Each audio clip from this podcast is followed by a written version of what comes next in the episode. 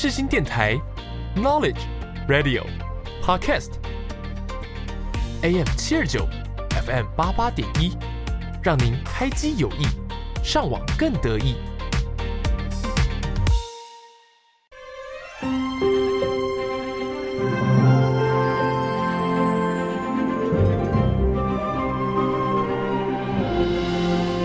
欢迎来到元宝的戏法空间，我是元宝。正片即将开始，请把自己切换成勿扰模式。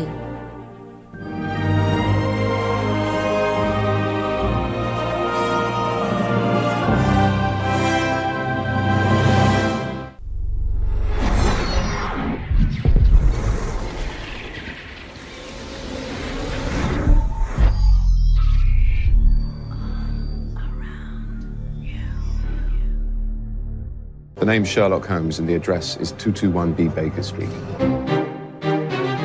各位听众，大家好，这里是元宝的戏法空间，每周四上午十点零五分在世新广播电台首播，首播后也可以在世新广播电台官网、SoundOn、Apple Podcast、Spotify 收听本节目。请关注节目的 Facebook 和 Instagram，了解重播时段和相关资讯。欢迎热爱看电影、爱追剧、爱听音乐的你，和元宝一起听戏、赏剧、学知识、学法律。你知不知道什么是当当当当当当？什么当当当？当当当当当当当，就是当当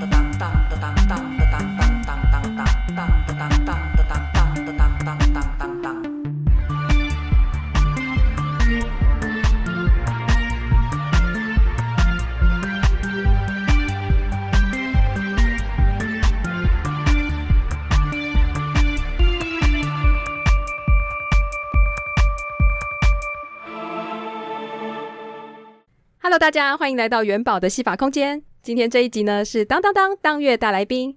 今天的第一单元谁是大来宾？要带大家认识的是王穗枪老德，欢迎欢迎。Hello，大家好。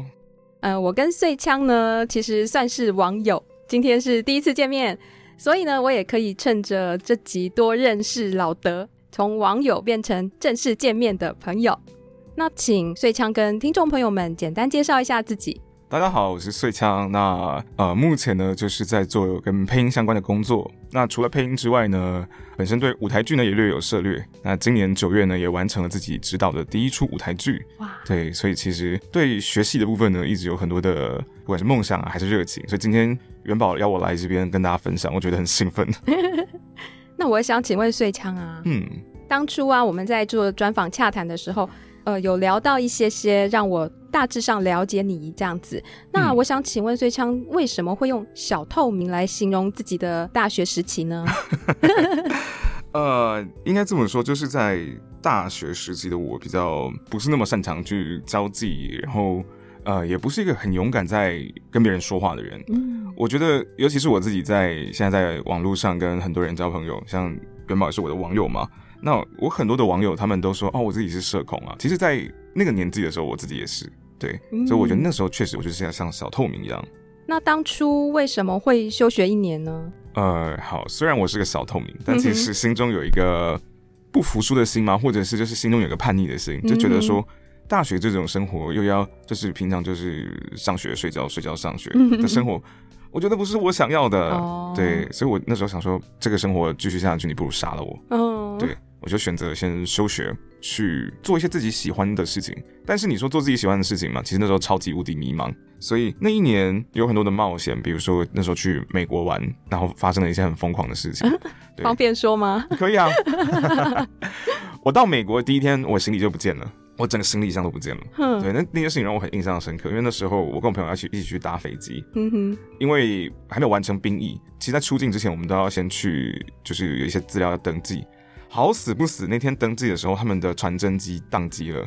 我眼睁睁看着我朋友的飞机在我面前，然后飞离了台湾。我就很，我想说不行啊！我后面安排了超级多的行程，买了船票，然后买了秀，然后什么都准备好了，居然就这样飞走了，我不甘心。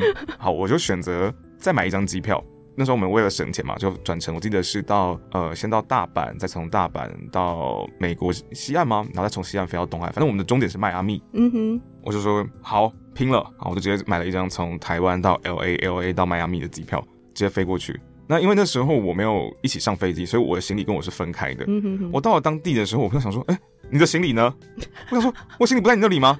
他说没有，我的行李在，对，我行李在我到美国的第一天，他就失踪了。对，然后我因为这个行程呢，没有办法跟大家一起飞回去。嗯，对，因为我那张机票就等于是没有，好像没有启动吧？哦，还是什么忘记了？反正我、嗯、我回程时间跟大家是不一样的。哦。对，我就说，那你们如果你们要回台湾，你们要不要每个人留一点东西给我？好可怜。对，然后那时候也很印象深刻，因为一般我们出去旅行，我们都是住饭店嘛，然后大不了就住民宿。嗯，那因为真的是身无分文，啊，不能讲身无分文了，你想说就是额外花了太多的东西，最后我选择去在背包客网站上面，我去住了一个船屋。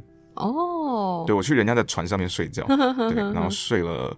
一个星期多吧，然后才飞回台湾。哇，一个神秘的冒险。所以你那个时候在大学的时候是读什么科系啊？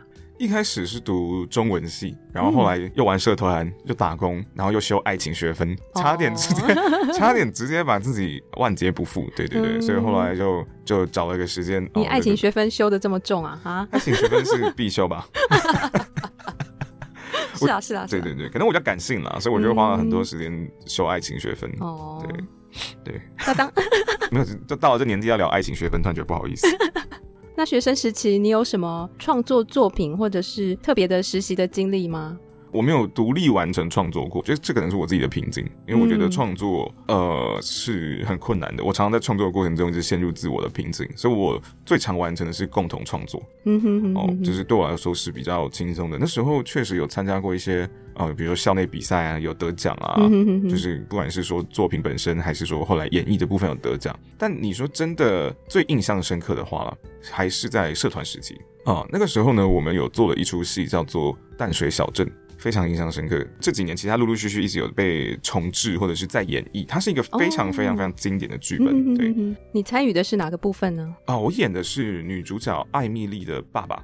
嗯、啊，不是艾米莉啊，对不起，因为他是英文翻译过来的、嗯、啊。艾茉莉，他是艾茉莉的爸爸。嗯、对，然后里面有一场戏，我印象最深刻，是我完全没有台词。嗯、然后那时候，呃，因为艾茉莉跟她的母亲都已经死去了。嗯、然后我们有一个葬礼的环节，然后在葬礼的时候呢，所有人都离开了，只留下我。嗯、然后我要给艾米莉跟。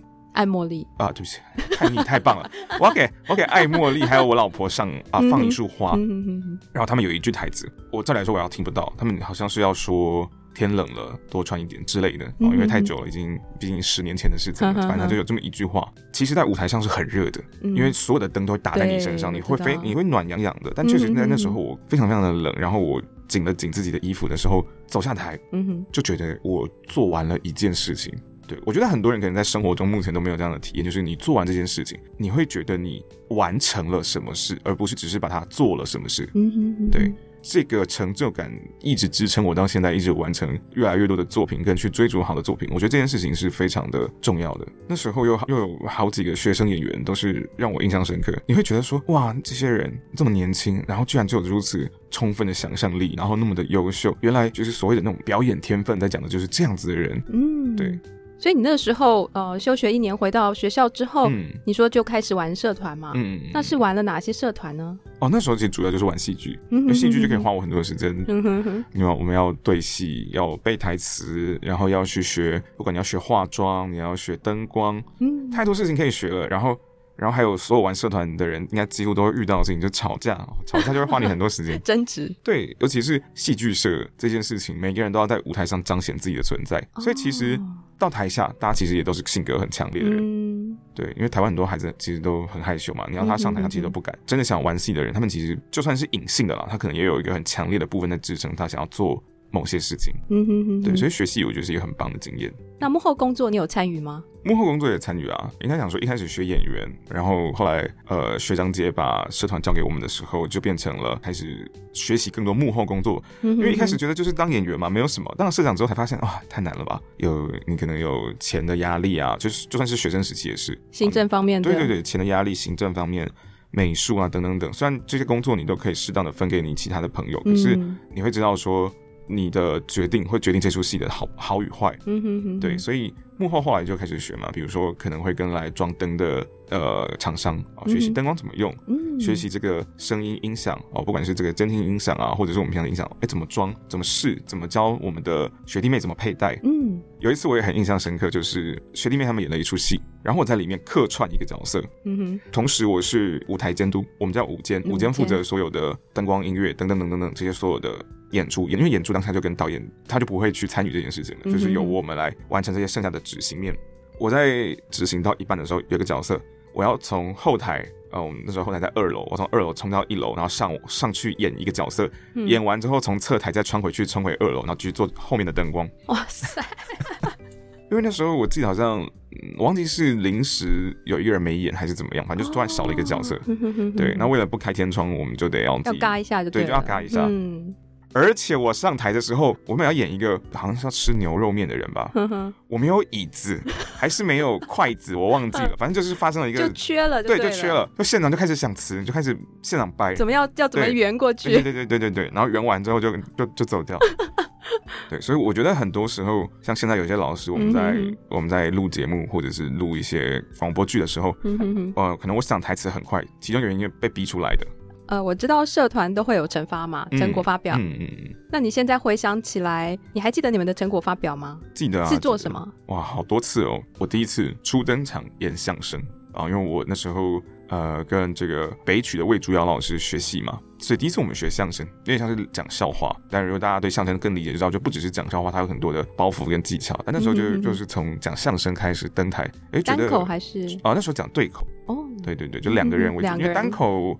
很吃功力了，嗯、对对，所以那时候讲对口，我还记得我们是两三个对口跟两个群口相声吧，嗯。嗯，第一次上台体感很好，嗯哼哼，那第二次呢，就是我刚刚讲了，我们演了淡水小镇，那第三次呢，演了一个叫呃，我记得是课堂惊魂吧，哦，那时候哇大吵架，太太刺激了，什么原因你还记得吗？要到大吵架的这个地步？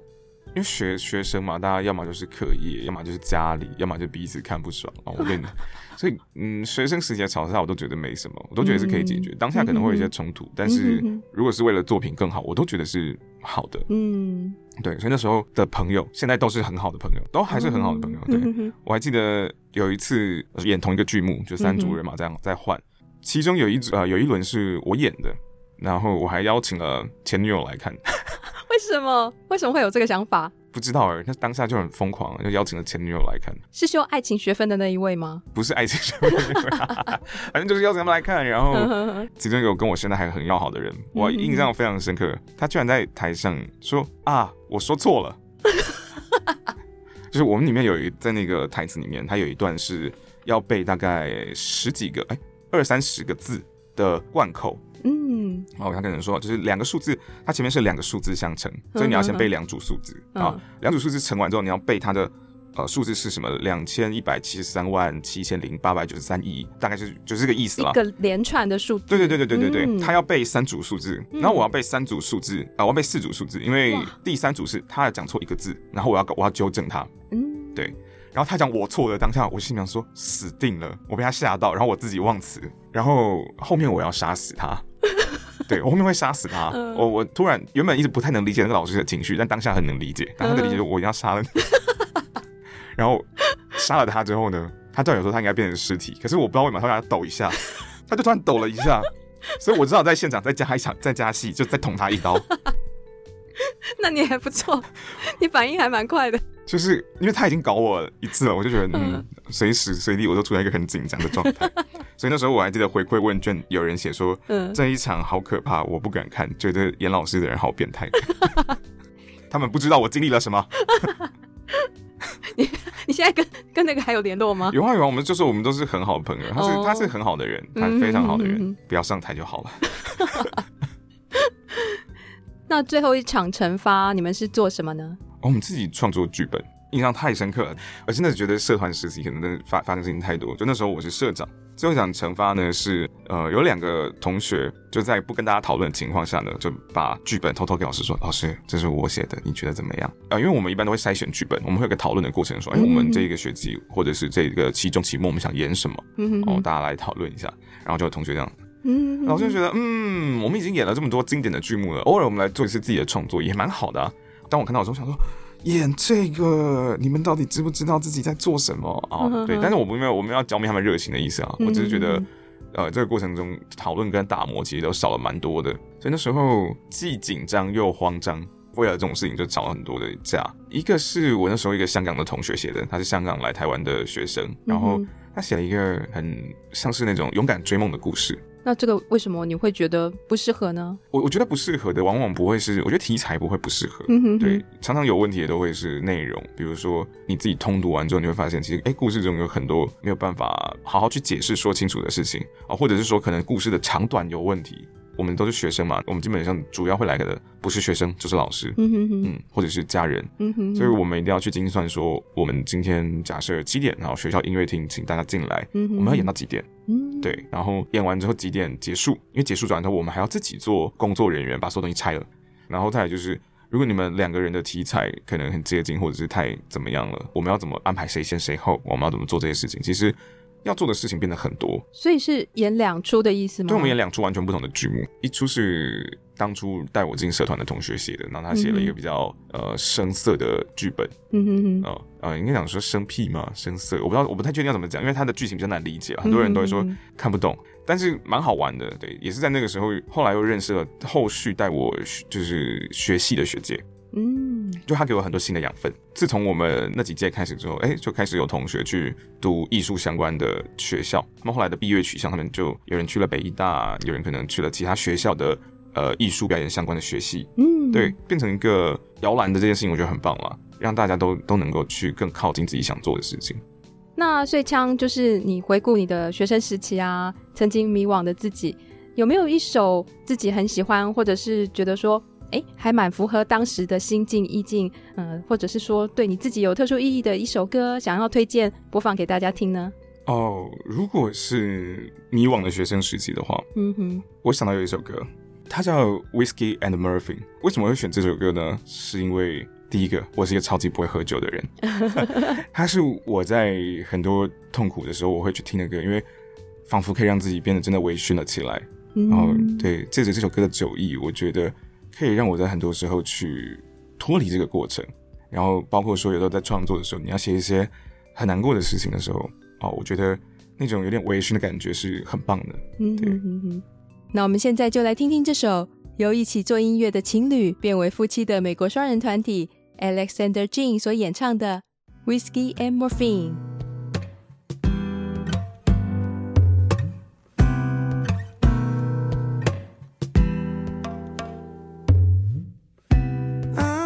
wanted for addiction. She's fiending for a thrill. We've been screaming for attention.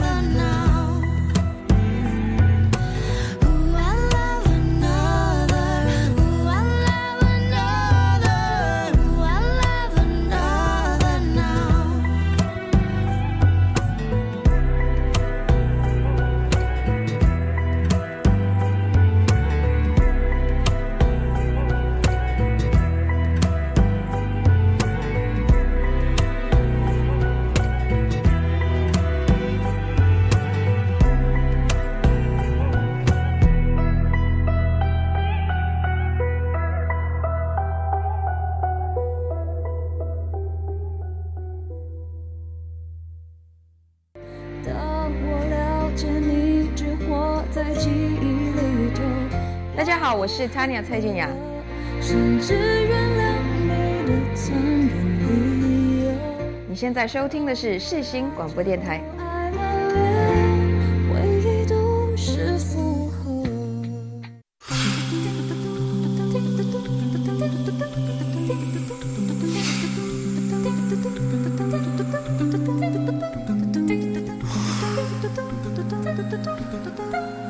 奇怪的知识增加了。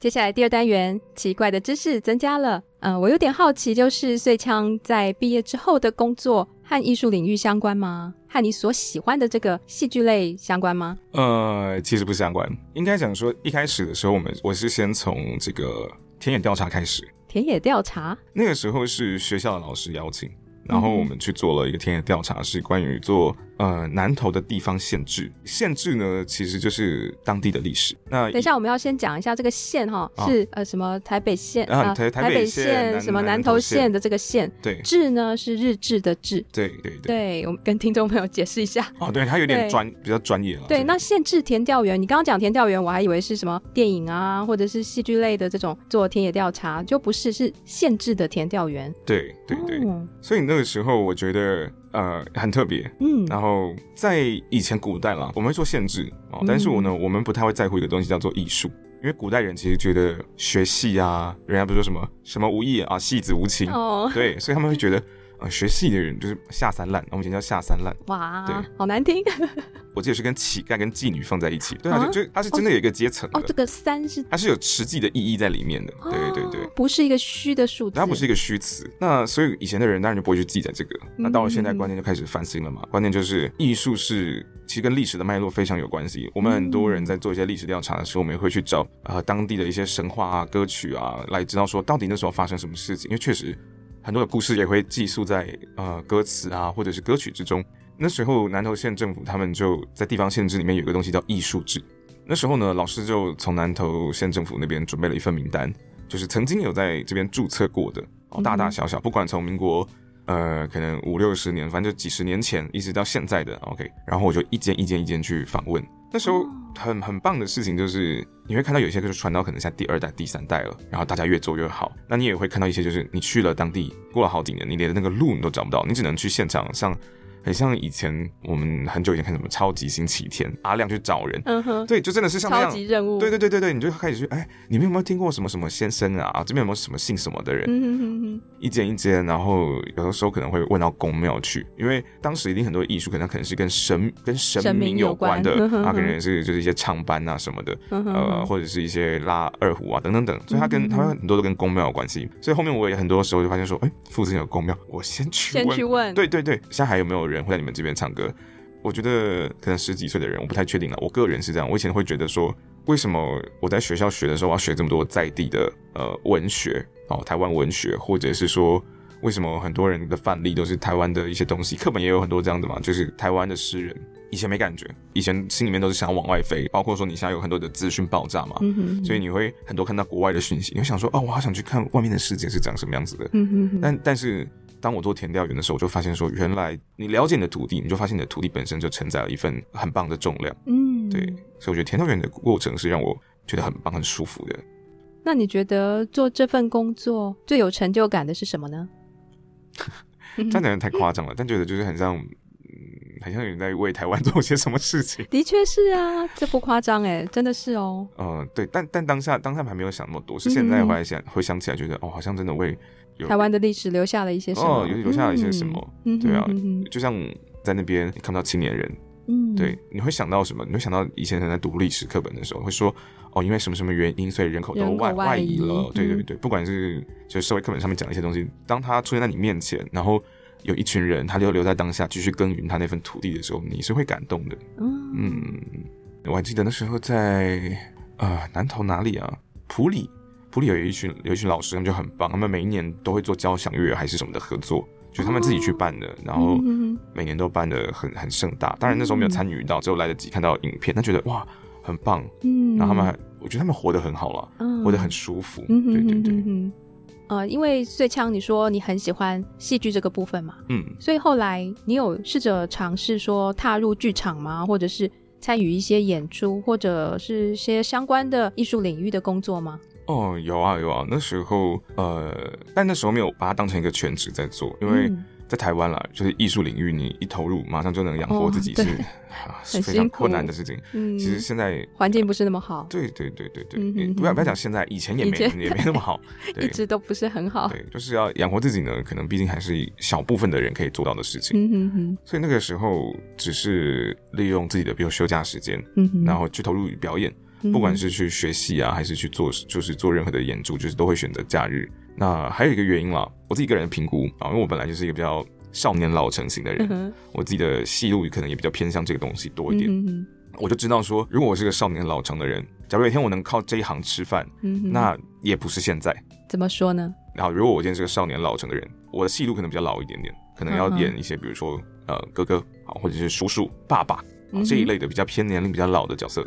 那这些角色难道没有人吗？为什么我不用那些三四十岁的演员？我要用你一个二十几岁的人？需要机会的人有那么多，为什么要用你？我觉得我也不是说哦，就是哦，我自己妄自菲薄，我想太多是什么？我觉得是理解你自己的戏路之后，你自己会帮自己做一个利弊分析。所以我告诉自己说，这几年我最需要的事情是去磨，磨我自己的戏，磨我自己的整个人，让自己可能比如有时候听起来更稳重啊，或者是自己在驾驭这一类型的角色的时候，可能有一天我三十几岁了，我会比别人听起来更加的像叔叔、像爸爸、像就是我想我想演的角色。其实我我很早就在想这件事情，我就觉得说，我现在就算投入进去好了，我真的能够得到什么吗？对，我个人觉得可能不是，不是，这不是我现在进入行业的时间，这不是我的黄金期，所以我其实就先工作啊，先把重心放在工作，然后我知道歌手比较细，我就去学习就好了啊，让自己同时可以做这些事情。哦，我们我们之前有一次啊，我跟学长姐，然后还有我的学弟妹，我们那时候做了一出戏叫《春眠》，《春眠》它很特别，它讲了一个。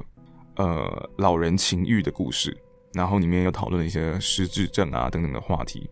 里面有一些有几个人物，他是比较呃像旁白，对，所以他他他主述蛮重要的。那后来呢，里面还有一个角色，他也是得病了的老人，对，然后在里面呢就是挣扎。我在那时候也觉得说，哎，对，也许这未来就是我的戏路。我后来我以后可能就是要在这个地方比别人做得更好，蛮喜欢的。那时候。不管是跟学长姐演还是跟学妹演，哇，都觉得很痛快。那时候好痛快。对，我们两天演了四场吧，评价跟反响都蛮好的。这个戏啊，其实这几年也一陆陆续续，他们呃原本的作者他们都有再继续演。然后后来自己当导演，我觉得可能我自己有偷偷投射一部分吧，一些年轻时候的影子在里面。嗯哼对，那时候演了一出，我们自己做了一出戏，叫轩轩啊，他叫薛恩薛恩，对，他其实是。呃，shame 的 shame，对的一个，就是那个丢脸的那个 shame，对，那个 shame on you 的那个 shame，、oh. 对，那时候是以我一个学姐为算范本吧，然后创作了这个故事。Mm hmm. 女主角就叫她叫姓薛嘛，女主角就叫薛恩。哦，哦，然后你们的英文剧名是 Shame 吗？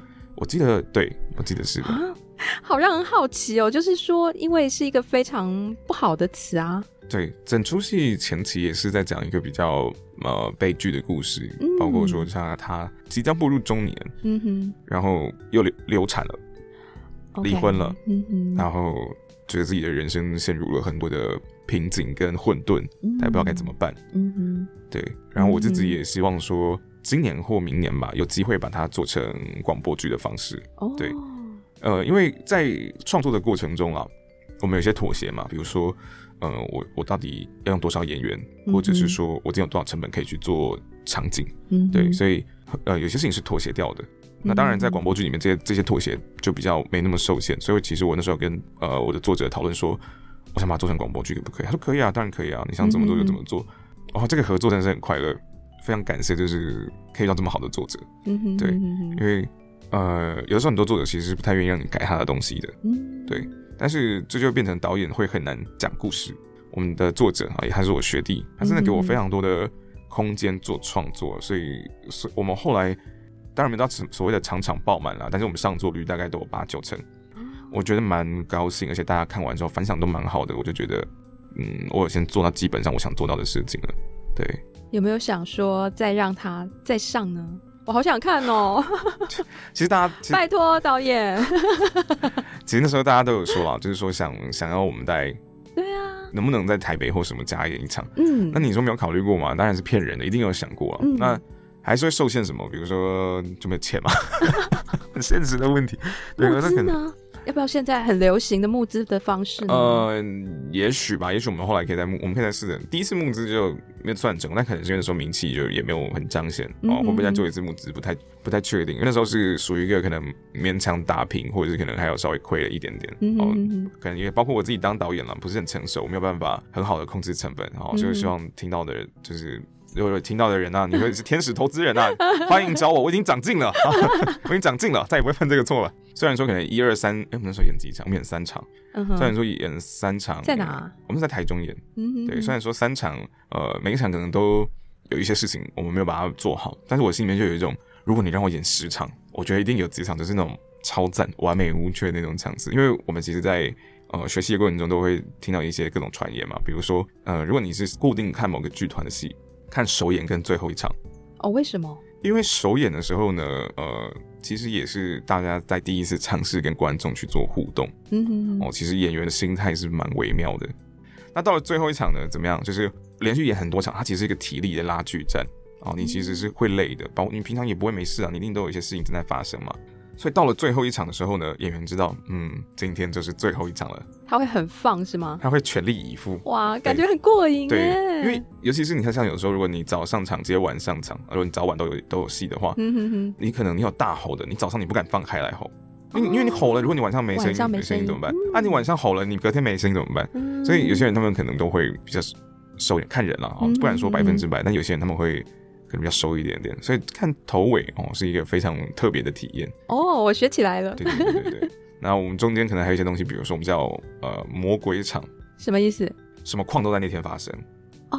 我们之前我跟呃也是学姐做了一个儿童剧，我们也是跟政府合作做儿童剧。我记得在台北、高雄、彰化还有哪里啊？反正我们到四五个，我们跑我们好像跑四五个点去演。哇，对对对对对。那有一场呢就是这样子，灯呢就突然暗了。嗯哼，全按啊、哦，没有任何理由，他就给你按掉。对，然后麦克风呢就突然失灵，呃，或者是可能场馆就突然有什么任何问题，然后会在同一场哦这个时间开始发生，就跟你的机器会突然宕机，你也只你也只能啊啊，对，是一样的道理。哼，对，所以其实 现在想起来就是很棒啊，那当下一定都会很很紧张。对，那剧场是有在拜拜吗？会拜拜吗？像我们呃拍戏啊，电影、电视剧组要开拍前都会什么大拜拜啊？蛮多剧组都会的，然后但我我们比较少，对、嗯、我我接触到比较少了，因为所以剧场也还是会就对，呃会对对，因为我本身是基督徒，然后可能学、哦、那时候学姐也是基督徒啊，所以我们可能就比较就没有这个行程，嗯、对我们那时候也被人家夸奖啊，我们说就是那时候我们有一些呃灯光可能是请请厂商来来做的，嗯哼，厂商就说哎、欸、好稀奇哦，这个剧组怎么都没有人抽烟，好小清新的一个剧团哦，我们对我们很小清新很。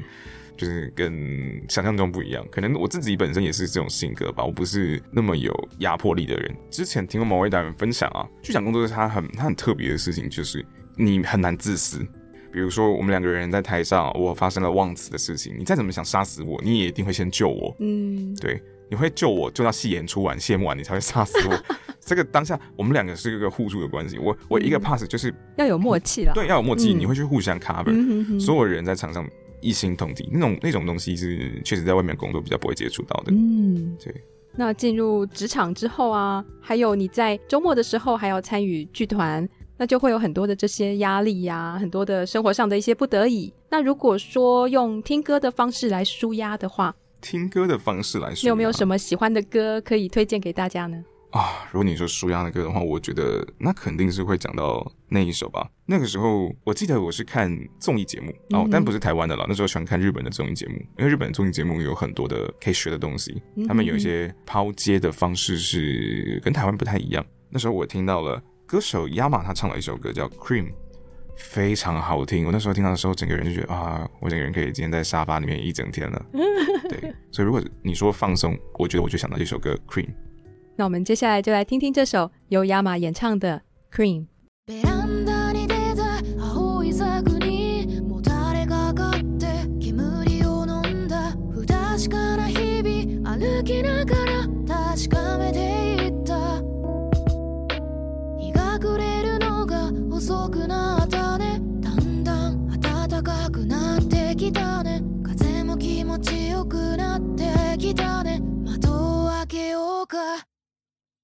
아까 내일 오는 소라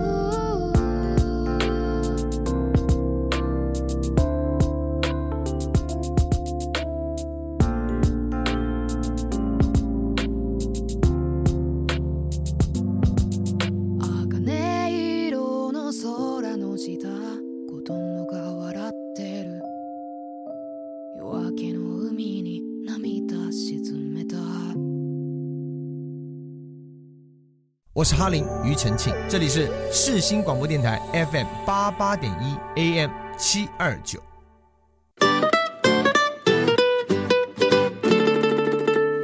接下来第三单元，想再和你聊一聊。我节目的一开头呢，就有提到说，我跟穗羌是网友。其实呢，我们会认识，就是在这个广播剧圈认识的。那我想要请穗羌跟我们介绍一下，当初是怎么进入这个广播剧圈的呢？一开始是先学配音，嗯，对，然后那时候。一开始还没有像现在哦这么多的资源可以用，大家就现在纷纷在网络上开始开课嘛，然后、或者是说有很多人分享影片，哦，那时候是很少的。那时候最常哪里有配音的资源呢？其实在中国大陆，哦、就是他们会有很多的，不管是呃练习的资源啊，或者是有一些热情的人在创作。所以一开始接触的时候，跟中国大陆接触的内容最多。后来是开始认识了新朋友，发现说，哎，原来台湾也有这么多人喜欢配音哦，我不知道，我身边完全没有这个圈子的人。认识的多了之后呢，大家就开始讨论说，哎，那我们都喜欢配音，那接下来呢？他们就说，那不然我们去找工作室试试看。我就说，那好啊，虽然我觉得自己没有很厉害，但是试试看嘛，哦，没试就没机会啊，试试看总有机会吧。嗯哼，我们就开始接触了我们那时候的第一个在台湾的广播剧团。我觉得很快乐啊！那时候老师也教的非常的认真跟仔细，然后有问必答啊。反正那时候我们就学了一些广播剧上面的表演技巧。嗯哼。然后学着学着呢，就我发现说，哎，好像只有这里不够，我们就开始像流浪汉，流浪汉嘛。我们开始呢就变成自由业者，我们开始去接触不同的广播剧的工作室。嗯哼。哦，发现在台湾。其实这个圈子没之前了，还没有那么成熟。两三年前开始接触台湾的广播剧圈，发现说，哎，越来越多人在做这件事情。然后很多人可能他们是呃华讯的学生，或者是他本身就对广播剧有兴趣，一个、两个、三个、四个，然后大家开始啵啵啵啵啵冒出来，然后开始做这件事情，哦、呃，把这件事情做得越来越好玩。对，嗯、对我就是华讯的学生，不才学生。不会不会不会，华讯的华讯的同学这么多，你我要是这边承认你是不才学生，我出去被人家打死。现在在那个广播剧圈，大概可能十个里面有六个啊，不要，我觉得可能有七个八个都华讯出来的，真的假的？真的，就是可能如果大家今天配音圈的人集合，然后你石头丢出去打到华讯，对。那目前呃，你有哪些作品呢？哪些作品啊？哇，其实蛮蛮多的。就虽然没有说啊特别担任主角的话，可能是前阵子录了一个有声书啊，叫做这个呃废弃乐园啊，这个有机会担任主角，很开心。是什么样的角色啊？呃，他就是那种声音比较淡淡的的那种，怎么了吗？需要什么？个性比较比较年轻人，然后但是是比较冷酷型的。所以你在广播剧圈就跳脱了你本来在剧团里面为自己设定的这个角色的限制喽。哦、呃，对对对，确实确实，广播剧、哦。那我觉得很好。其实刚刚你在讲剧团的时候，因为你就给自己一个。嗯，一个范围了，一个限制了。你觉得说我只能演这个所谓的少年老成，你只能选择一些比较年长的一些角色。嗯、对，那时候我很想要问，就插话问一下说，说你有没有想过，就是说突破一下，去试试看别的角色呢？所以你在广播剧这个部分有做这样子的尝试了？哦、呃，对，到广播剧圈之后开始会做一些，因为比较不受限嘛，相对来说，它比较它自由度比较大，嗯、也包括说，其实很多人在呃玩广播剧的过程中，也是不想做原本的自己了。哦，你你你一定会想要说，我想，虽然我平常可能是一个大累累的女生，可是我在广播剧里面，我也想要少女啊，我也想要穿小裙子，我想要小家碧玉啊，对啊，我也想要可可爱爱啊，啊，对。那男生的话，可能就是什么哦，我平我平常可能三大五粗，我可能在广播剧里面啊，我也像是一个帅帅的男主角哦，对。所以每一个人的呃戏路就不太一样。而、啊、我个人其实就比较不受限，我还好，我比较在乎就是题材跟文本是不是有呃有趣的，或者是。呃，值得让我去深入思考。我比较吃文本。那你觉得录制广播剧最困难的是哪个部分呢？我觉得是沟通吧，沟通太困难了。因为是彼此之间的沟通，还是跟创作者的沟通呢？都有，都非常的困难。因为认真讲，就这个圈子没有发展起来哦，所有人都是菜比吧。这件事情他可能没有一个很严格的规定说他要怎么做哦。我的我的步骤一二三四没有，所以很容易就是大家想怎么做就怎么做。对啊，所以其实多头马车就会很痛苦。再来的话，就是这个圈子很多人是兴趣而进来的，所以、哦、对啊，对对对对，所以呃，这个时候快乐与否才是它的主旋律。嗯哼哦，有的时候你没有办法刚想说，哎，你这样子录真的录的很烂哦。当然，如果你没有情感基础，另另外说了，但是可能、嗯、可能平常我们可能不是很熟悉的网友，如果跟元宝说，元宝，你今天的这个节目啊。完全不能用啊！啊，你你现在你录，你心都要碎了。你录成这样子，我们以后怎么跟人家交代啊？完全就是打坏我们名声啊！啊，元宝可能就元宝可能回到家就开始 开始捡玻璃碎片这样。对，我就要哭了。不可能做这种事情，我没有办法这样伤害，就是我们可爱的朋友们。嗯哼，对，你就会得要说，哎，我觉得这样不太好。广播剧的录制的过程中啊，他可能没有一个乐听、审听上面的一个审美，他就觉得说哪里不好，嗯，不好吗？我觉得挺帅的、啊。哦，但以导演的立场来说啦，我们有时候听不是听某一个个人，我们听的是一整个作品整体。对对对，嗯，就像是可能如果大家都很好笑，然后有一个特别帅的人在那里，你就会觉得他很突兀啊。对啊，你你你就不在那里，你下去了。确实，这个创作过程中沟通是最困难的。你要怎么自己告诉别人说你需要做的更好，然后又不能呃伤了彼此之间的感情？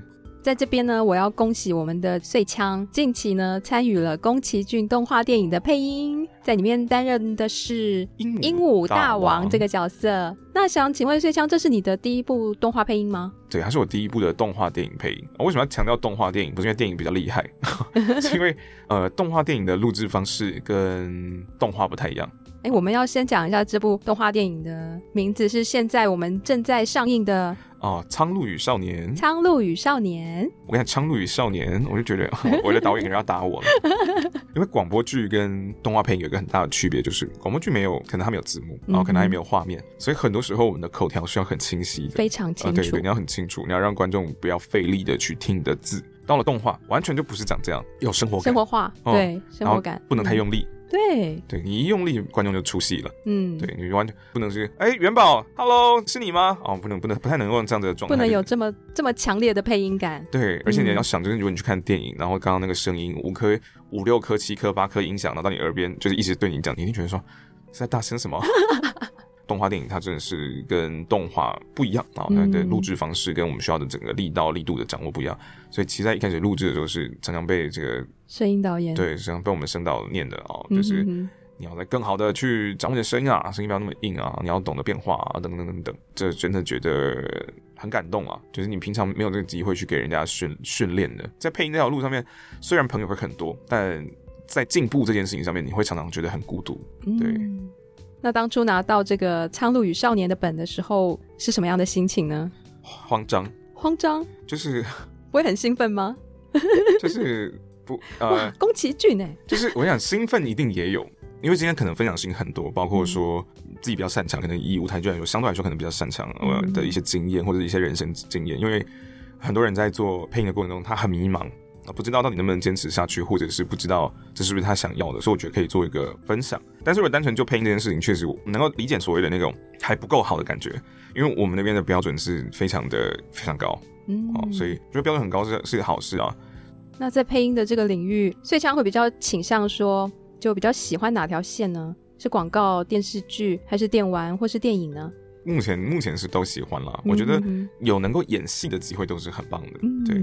那只有在啊，不管讲动画电影或讲动画啦，可能我自己就做出一个取舍，是我比较喜欢呃美式的卡通哦，哦。那这当然不只是因为我一开始接触就从美式卡通接触起，嗯哼哼哦，而是因为说呃美式卡通的表演跟我自己喜欢的舞台剧表演里面有更多的相似之处。呃，大家如果平常看日日本卡通，就知道日本卡通的人物讲起话来，相对来说比较呃，要么就是极度夸张，要么就是比较美型一点。嗯、哦，他们的角色分布比较像是长这样子。嗯哼，哼。那美式的卡通，它的人物的情绪起伏就很大，哦，像坐过山车嘛，还是坐什么云霄飞车一样。对对对对对，就像坐云霄飞车。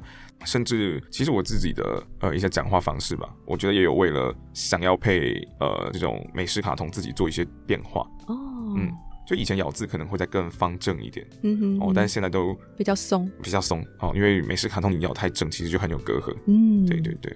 那对于想要进入广播剧圈、配音圈工作的呃学生或者是民众啊，碎枪有没有什么提醒或者是建议呢？呃，我觉得，好，就跟老前辈们讲的，第一个就是你要养活自己。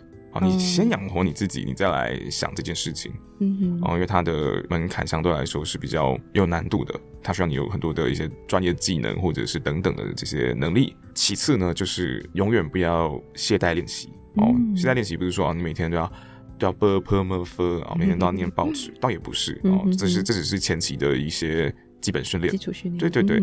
但你永远不要忘记，就是自己可以活成什么样子。我觉得这件事情是重要的。举例来说了。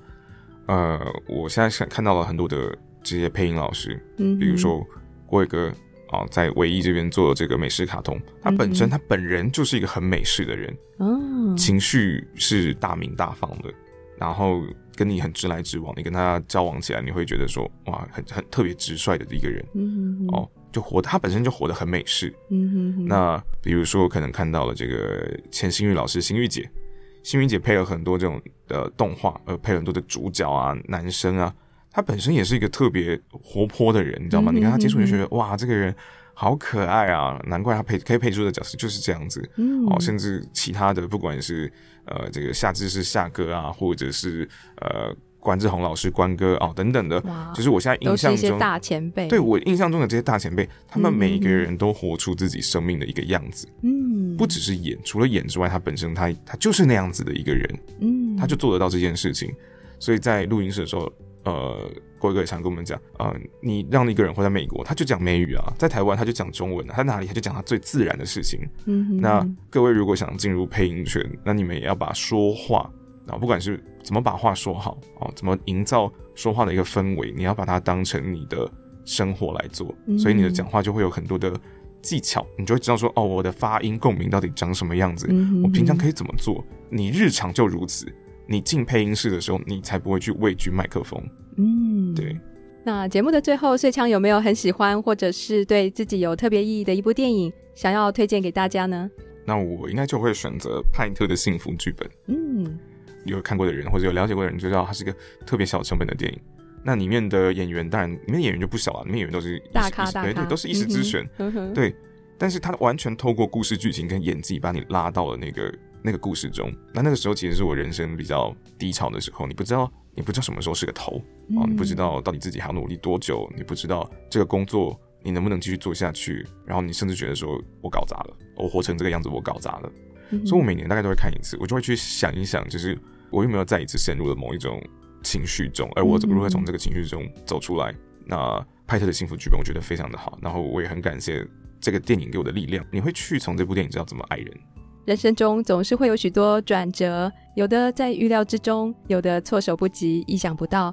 但是即便乌云密布，也总有雨过天晴的一天。希望你我的人生都能写下专属于自己的幸福剧本。节目的最后，元宝就来播放电影《派特的幸福剧本》的主题曲，由 J.C.J 所演唱的《Silver Lining》。